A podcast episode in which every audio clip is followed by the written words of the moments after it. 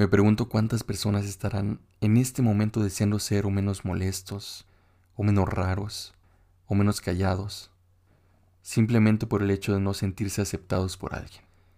Y esta cuarentena nos ha dejado ver la faceta más auténtica de nosotros, estoy seguro.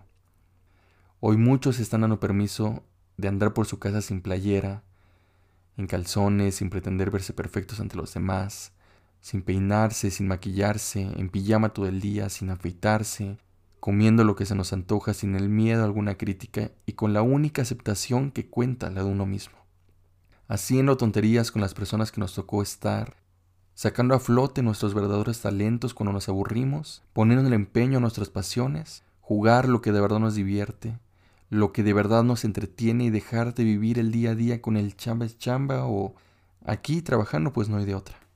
Aprovechemos que la vida nos regaló días de sobra no solamente para estar con nuestra familia, sino también para darnos cuenta de toda la mierda que habita en nosotros. Y para vernos reflejados en el espejo de esas personas con las que nos tocó estar encerrados y ver que lo que más me encabrona de ellos es algo que está en mí y no negarlo y hacerlo consciente y empezar a trabajarlo. Darme cuenta que estar conmigo en soledad es una oportunidad inmejorable para regalarme tiempo que hace mucho no me daba y para trabajar en muchas más cosas de las que a veces nos da terror reconocer, como tristezas, apegos, vacíos. Reconozcamos todo lo que habita nosotros y con todo eso empecemos a sentirnos plenos, llenos hasta la saciedad, sepamos qué nos gusta y qué no, cuáles son mis miedos y mis sueños, y mi sombra y mi luz, y abrazar todo y decir, güey, este soy yo. Si tan solo nos conociéramos más íntegramente al intentar generar conexión con alguien, sería muchísimo más sencillo ser uno mismo. Ya que de entrada si conoces a alguien no vas a intentar encajar en sus gustos porque estarás consciente que no existe un humano en la tierra que piense igual a ti, o que sea igual a ti, ni tus papás, ni tu hermano, ni tu hermana, ni tus amigos, ni tu pareja, nadie. Lo que le está dando en la madre muchas de las veces este proceso de conexión con otro ser humano es no mostrarnos como somos por el miedo a que piense la otra persona de nosotros, por la necesidad de encajar en lo que nosotros creemos es lo correcto. Qué pérdida de tiempo desear encajar, qué hueva. Cuando podríamos estar generando una autoestima chingona sin que esa autoestima se genere por algo externo, o por haber logrado algo, o por haber estado con alguien, que además si así fuera, en el momento que no logras ese algo, tu autoestima se te desinflaría. ¿Cómo pretendemos generar conexión cuando todo el día nos la pasamos juzgándonos, deseando ser alguien más o tener algo más, en lugar de ser fiel a mis creencias, a mi esencia, y tener claro a dónde voy, y ser contundente?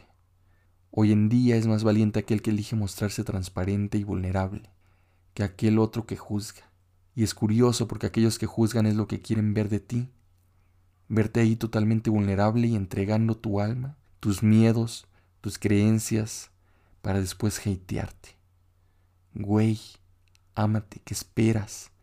Haz lo que te llena, permítete tu propia vulnerabilidad. No llegues a los 70 a decir, no mames, pude haber hecho esto mucho mejor. ¿Qué esperas? Hoy miré una foto de mí de hace cinco años y dije, qué bien me veía. Y no quiero que al final de mi vida vea una foto de hoy y diga, güey, qué guapo era. Y en cambio ese día me sentía de la chingada. ¿Cuántos días no pasé juzgándome por no haberme sentido suficiente como yo hubiera querido? Cuando pudiera parecer que estoy más roto que nunca, hoy lo hice. Me miré al espejo y me gusté. Me divertí conmigo mismo. Me abracé. Vi mi luz, pero también vi mi sombra y no la negué. Tomé ambas y elegí mostrarme, transparente, desnudo del alma. Y tal vez dentro de unos años vea esto y diga, pues no, no estaba completamente entregado, pero así decidí comenzar. Puta, qué mal pedo renunciar a tu superpoder de amarte con tal de encajar en lo que se supone deberías de ser. Estamos esperando tu verdadera esencia. Las personas estamos esperando conocer un ser humano. Dejemos de desear tener algo, ser algo más. Lo tienes todo. Sal a ser el protagonista de la vida que quieres. Atrévete a seguir con tus sueños.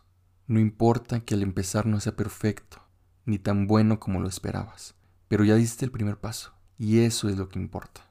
Estamos esperándote. Me ayudas a llegar a más gente compartiendo el contenido. Nunca sabes a quién le puede ser de utilidad.